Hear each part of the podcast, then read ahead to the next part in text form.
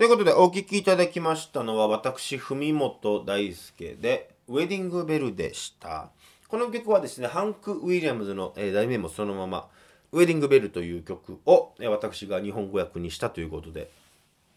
まあ、この番組で今まで4曲弾き語りしてきましたが気づいたんですけどラブソングばっかりやなと思って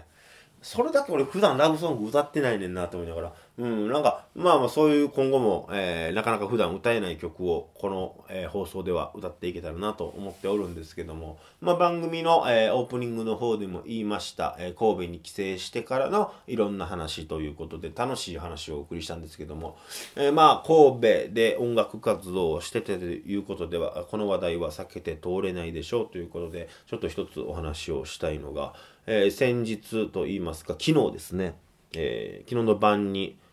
えー太陽と虎の園長の富士さんから連絡をいただきまして僕も知ったんですけども、えーオーナーで、えー神戸の、え音楽プロデューサー、え松原豊さん、え松原さんがお亡くなりになったという、え訃報を、え耳にしまして、え僕自身松原さんと、えーそないに付き合いがあったのかというと正直そんなになかったんですけども、まあ、もちろん面識はありますし何度かお話はさせていただいたことがある中で一番印象に残っているのがですねこれも何年前やろな僕が20代前半の頃の話ですけどもザ・マスミサイル、えーザ・カンムリ、片山ブレイカーズロケンロールパーティーってもう全然ジャンルの違う3組のスリーマンがありまして、それのオープニングアクトに選んでいただきまして、その打ち上げでお会いしたのが松原さんとちゃんと喋って初めてかなと思うんですけども、その、これは、うん、語弊、語弊があるというか、まあ真実なんで言いますが、松原さん、その売れてないミュージシャンに対して結構突き放すんですよ。それがね、愛なのかどうなのかは僕には正直わからないんですけども、だからね、僕すごく松原さんに対しては、こんな野郎って思ってたんですよ、本当に。絶対いつか見返したる。絶対いつかギャフンと言わしたるって思ってて。それはもうツイッターに書いた通りなんですけども、この人がいつか俺に対して手のひらを返す瞬間を絶対見たい。絶対手のひら返さしたんねんって思ってたから、まあ、一つの僕の、うん、怒りだけじゃないんだけども一つのそういう音楽をするモチベーションの一つではあったからうん。悔しいなってほんまに思いますね。それこそ、えー僕で言うと園長の富士さんとかはすごくお世話になってますから富士山も今どんな風に思ってんのかなっていう富士山の心配もしたりしますがうん。ご冥福をお祈りしております本当に。うん。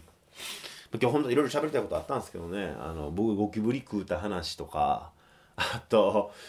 見つけたのスイちゃんに最近すごく心を癒されてる話とかいろいろあるんすけど。そやな。とりあえず一曲聴いていただこうかな。今月の自治歌です。とりあえず批判は、えー受け付けております。聴いてください。背景西野カナ様。背景西野カナ様。僕は今まであなたのことをメンヘラ気質の安い女とばかり思ってました。あなたのあのヒット曲そうさあれだよ。会いたくて震えるやつそんなの病気じゃないかとバカにしてたのですが。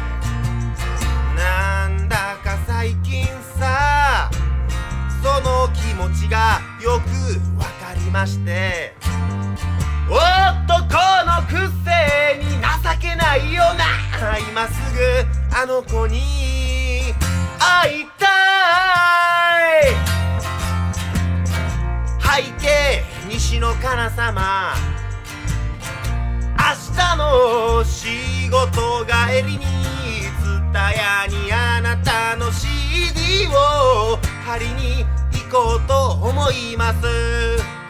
だけどあの子はジュジュが好き。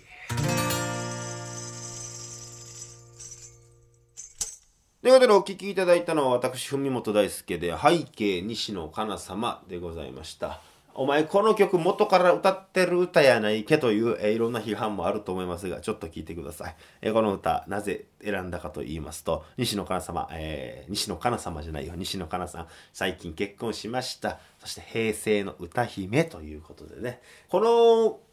レコーディングのこのバージョン自体がですね、スペースドッグで昔、えー、理念亭ボタンくんという、今は落語家で、えーやっておりますが、ボタンくんと一緒に、えーイベントやった時の入場特典として撮った CD からということなんですね。えーなんでその分5月に、5月の曲を今一生懸命作って、レコーディングも今、えーしようとしてるところなんで、5月の分楽しみにしていただけたらなという。まあ、ちなみになんですけど、この背景西野カナ様の落語バージョンっていうのがありまして僕がネタを書いてボタンくんが、えーネタをかけたっていうのが、えー YouTube に上がってますんでそちらの方もよろしければ聞いていただければなと思っております。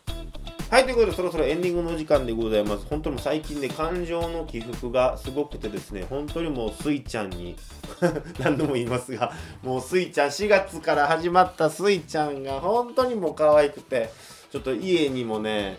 俺録画機能があるテレビじゃないんですけどもちょっと録画できるようにしてうちのスイちゃんをねずっと追っかけたいなと思ってるんですけどこれはねあの僕がどうたらなんか変な気持ちじゃなくてこれはもう完全親心不正でございます僕の。うん。もうそろそろ僕はあの母乳出んちゃうかなってあの不乳不乳か。不乳不乳出るんちゃうかなって思ってるぐらいなんですけどまあそんな感じで、えーラジオの話からテレビの話まで、えー相変わらず、えーメディアっ子な文元大好きがお送りしました。文元大好きなフォークスそろそろこの辺で。バイバイ。